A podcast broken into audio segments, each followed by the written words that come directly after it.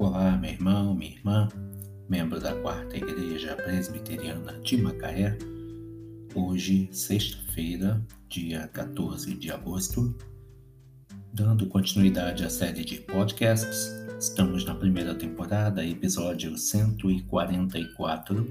Abordaremos o tema Deus de Justiça e Graça, baseado no primeiro livro das Crônicas, capítulo 21, versículos de 7 a 13. Depois que mandou fazer o censo em Israel, Davi percebeu que sua atitude havia desagradado a Deus. Então ficou extremamente perturbado. Mais uma vez, desde que havia adulterado com Batseba, ele teve de reconhecer diante de Deus: Muito pequeno que fiz, porém agora, ó Senhor, peço-te que perdoes a iniquidade do teu servo, porque procedi muito loucamente conforme podemos ver no segundo livro de Samuel, capítulo 24, versículo 10. Mesmo depois de reconhecer seu pecado e a ruína que ele causou ao povo, Davi não conseguia tranquilizar a sua alma porque a voz do Espírito lhe dizia: Escolhe o que queres, ou três anos de fome, ou que por três meses sejam consumidos diante dos teus adversários e a espada de teus inimigos te alcance ou que por três dias a espada do Senhor, isto é, a peste na terra e o anjo do Senhor, causem destruição em todos os territórios de Israel. Vê, pois, agora que resposta hei de dar ao que me enviou.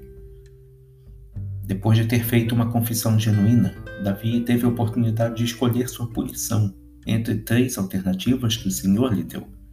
Qualquer uma das três possibilidades era terrível o aprendizado que devemos assimilar desse acontecimento com o rei Davi é que o pecado cria ondas de impacto na nossa vida pessoal, na nossa vida familiar e na das pessoas que nos rodeiam. Estou em grande angústia, caia eu, pois, nas mãos do Senhor, porque são muitíssimas as minhas, as suas misericórdias. Davi escolheu os três dias de ataque da espada de Deus ou a peste sobre a terra de Israel. Sua escolha foi sábia porque ele conhecia a graça e a misericórdia do Senhor. Por isso ele preferia estar à mercê de Deus do que dos seres humanos. A devastação que atingiu Israel foi trágica. 70 mil pessoas morreram. O salário exigido pelo pecado é sempre muito alto e destruidor. Em 1 Crônicas 21, 27, lemos: o Senhor deu ordem ao anjo e ele meteu a sua espada na bainha. Finalmente a praga terminou. O odor suave do holocausto oferecido por Davi chegou às narinas de Deus. Apesar do seu julgamento, o Senhor nunca nos nega a sua graça maravilhosa, a maravilhosa graça de Deus. Deus de justiça e graça.